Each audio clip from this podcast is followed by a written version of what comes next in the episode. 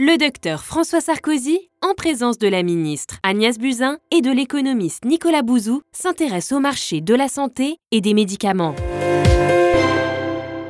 Nous sommes ravis d'être là avec vous, avec un face-à-face entre la ministre de la Santé, Nicolas Bouzou, économiste et éditorialiste. Alors, le prix du médicament fait l'objet de très nombreuses polémiques, de très nombreux commentaires. Il y a eu l'appel des 100 cancérologues qui disent que tout est trop cher. Nicolas Bouzou, vous avez une question pour notre ministre Il y a une évolution très importante dans le domaine thérapeutique. On le voit très clairement en oncologie avec de nouveaux médicaments qui arrivent à un rythme inconnu par le passé, les thérapies ciblées, l'immunothérapie, et en plus avec des, gains de survie qui sont très importants pour les, patients. Ma question, elle, est simple. Est-ce que la France va se mettre en capacité d'acheter ces médicaments y compris quand ce sont des médicaments qui sont chers, et y compris pour des personnes qui peuvent être un petit peu euh, âgées, ce qui n'est pas le cas dans tous les pays. Vous avez des pays, le Royaume-Uni par exemple, qui rationnent les médicaments. Est-ce que la France va faire le choix d'acheter les médicaments dont les gens ont besoin? Alors, c'est clair, oui. Euh, D'abord, je suis hématologue, cancérologue. J'ai vu venir ces médicaments il y a déjà de nombreuses années dans les congrès. J'avais d'ailleurs alerté les pouvoirs publics euh, il y a quelques années quand j'étais à l'Institut national du cancer sur le prix des futurs médicaments en leur disant qu'il faut se préparer et il faut euh, évidemment être en capacité de les absorber. Je trouve que le choix des, Anglais euh, est terrible parce qu'en réalité, c'est le choix d'une médecine à deux vitesses. La réalité, c'est que la pression des malades a été tellement forte que même s'ils ne voulaient pas rembourser au départ certains médicaments. Ils ont été obligés de faire un Cancer Fund, donc des financements ad hoc en plus pour pouvoir rembourser un certain nombre de médicaments. Et puis, ce Cancer Fund a été tellement utilisé qu'il a été débordé. Ils ont été obligés de supprimer des médicaments de ce fonds. Et en réalité, seuls les gens riches peuvent aller s'acheter ces médicaments en Suisse ou ailleurs. Et ça, Jamais. Je pense que nos, concitoyens ne peuvent pas l'accepter. Notre système de sécurité sociale, qui est notre bien commun, il repose sur la solidarité et l'égalité d'accès. Et donc, moi, en tant que ministre de la Santé, je dois tout faire pour que tout le monde ait accès, ce qui est le cas aujourd'hui. Hein. Aujourd'hui, il n'y a pas un malade qui n'accepte pas un médicament en raison de son prix. Je tiens à l'affirmer.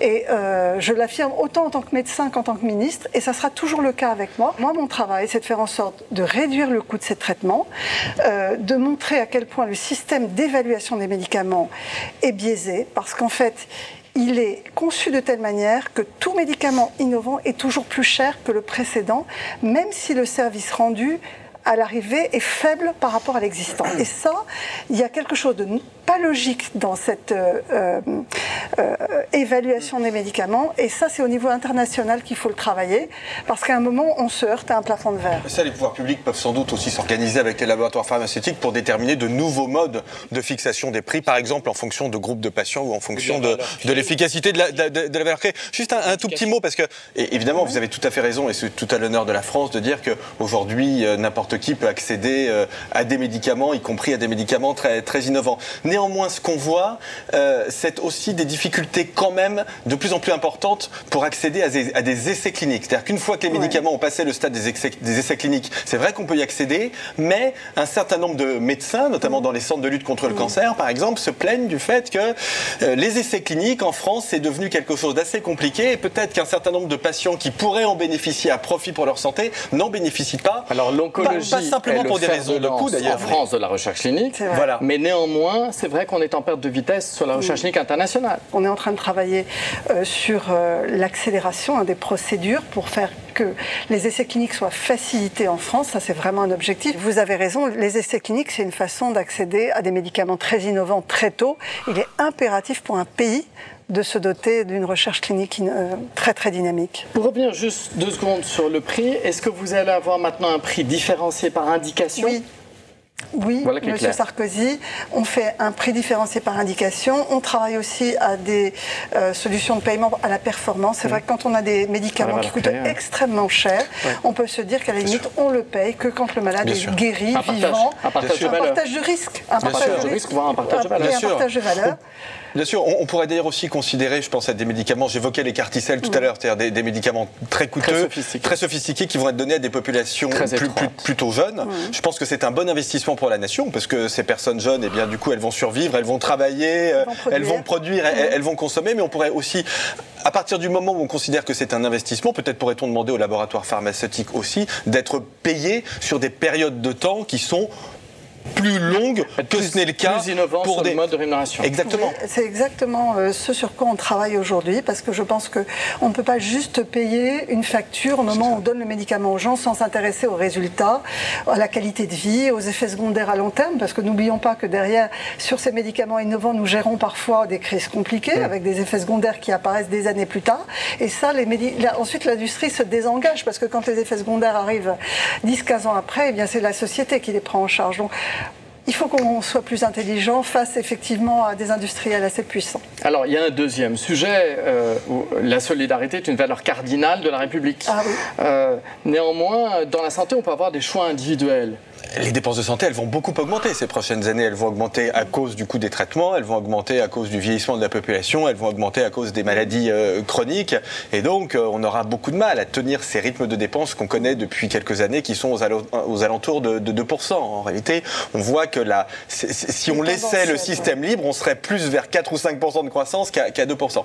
Est-ce qu'il n'y a pas une question difficile politiquement qui va se poser, mais qui me semble, pour cette raison justement, nécessaire de poser, qui est la suivante Est-ce qu'il ne faut pas que on distingue ce qui relève de la solidarité et ce qui relève de l'assurance. Est-ce qu'il n'y a pas des choses dans notre pays On parlait des cancers, ça relève de la solidarité, c'est financé par l'impôt et on ne discute pas de ça.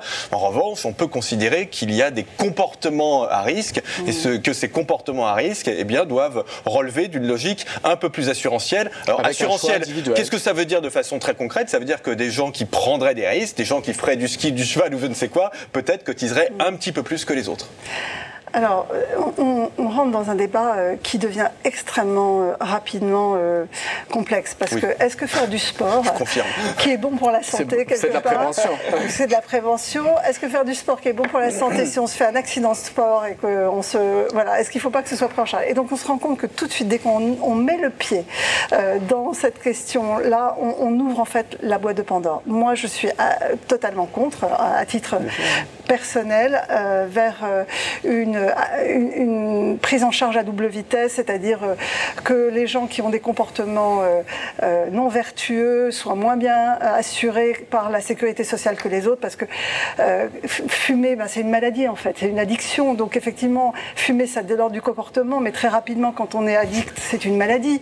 Et donc en fait, il faut les soigner pour cette maladie. Donc, mais ça, vous les taxez, le tabac, et on augmente les taxes, on taxe le comportement.